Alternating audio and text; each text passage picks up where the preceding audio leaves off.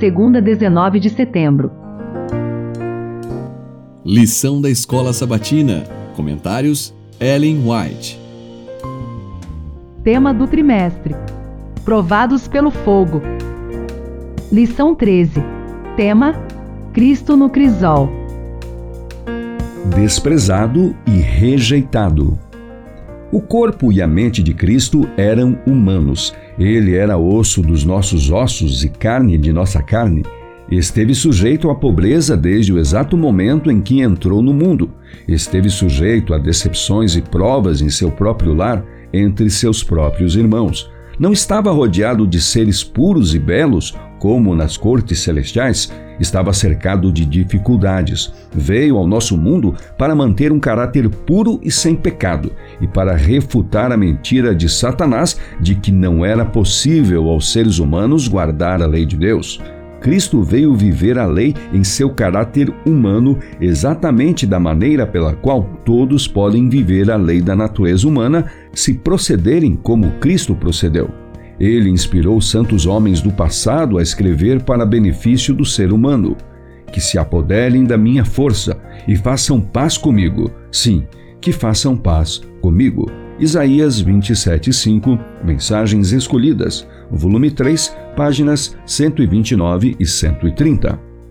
Os escribas e fariseus se enchiam de inveja porque o povo ouvia tão atentamente as palavras desse novo mestre. Decidiram então interromper seu domínio sobre as multidões. Começaram a atacar seu caráter, alegando que ele havia nascido em pecado e que expulsava demônios por intermédio do príncipe dos demônios. Dessa forma, cumpriram-se as palavras: sem razão me odeiam, em Isaías 69:4. Os líderes judaicos difamavam e perseguiam aquele que é o mais destacado entre 10 mil e é totalmente desejável.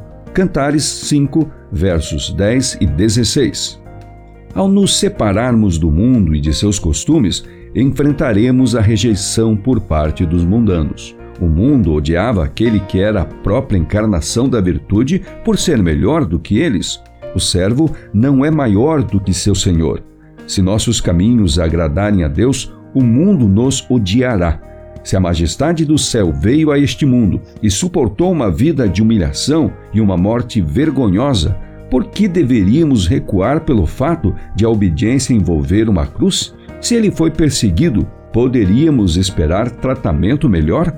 Mostro a vocês o Cordeiro de Deus que tira o pecado do mundo. Ele confortará e susterá todos que a ele forem em busca de auxílio. Olhando para o alto, 7 de novembro, página 319.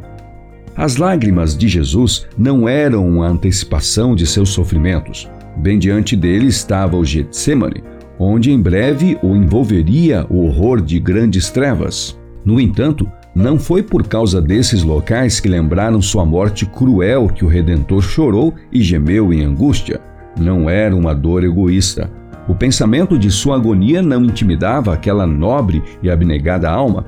Foi a vista de Jerusalém que tocou o coração de Jesus. Jerusalém, que havia rejeitado o Filho de Deus e desprezado seu amor, que havia recusado ser convencida por seus poderosos milagres e estava prestes a tirar sua vida.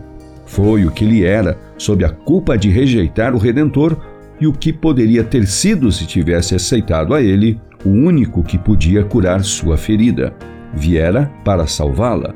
Como poderia abandoná-la?